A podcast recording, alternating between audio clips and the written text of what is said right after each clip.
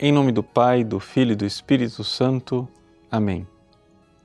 Meus queridos irmãos, continuamos a leitura do Evangelho de João. Jesus fez a cura na piscina probática, logo depois veio uma polêmica a respeito do sábado, onde ele disse ontem: Meu Pai trabalha sempre. E agora, então, ele nos dá as chaves para nós interpretarmos as Sagradas Escrituras.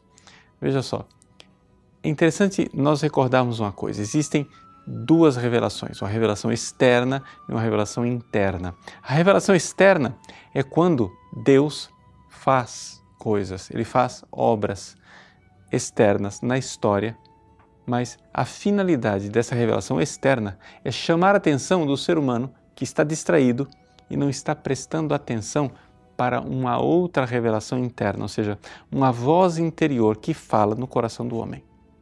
Pois bem, Jesus veio, ele está encarnado, Deus feito homem, e ele começa a fazer sinais, como ele acaba de fazer, levantando o paralítico ali na piscina dos cinco pórticos. E, no entanto, as pessoas não creram, começam a polemizar com ele.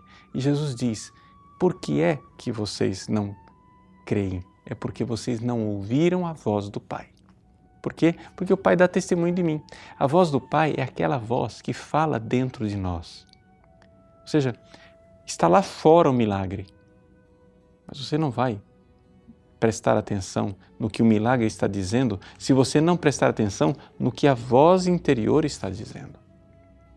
Também isto serve para as Sagradas Escrituras. Jesus diz: Vós examinais as Escrituras, mas as Escrituras falam de mim. Ou seja, as escrituras, escrituras são essa revelação externa. A Bíblia ela serve para isto, para ser a ocasião de chamar a atenção das pessoas para que elas interiormente se calem e ouçam a voz que fala dentro de nós. E toda a Escritura nos fala do Cristo e é necessário que nós criamos nele, criamos no ressuscitado que nos toca dentro de nós, no interior do nosso ser, na essência da nossa alma. Pois bem, nós que vivemos esse tempo de quaresma, tempo de preparação para a vivência da Páscoa, eh, vemos tantas e tantas pessoas que estão se preparando para o batismo. Né? A cura ali do paralítico na piscina nos recorda do batismo dessas pessoas e do nosso próprio batismo. Mas nós que na noite de Páscoa iremos renovar as nossas promessas batismais, iremos mais uma vez renovar o nosso batismo, precisamos entender que se nós vamos crescer na fé, não podemos simplesmente parar nas realidades exteriores, que são uma ação divina. Eu não estou negando, veja só, eu não estou negando que Deus não haja, não intervenha na história.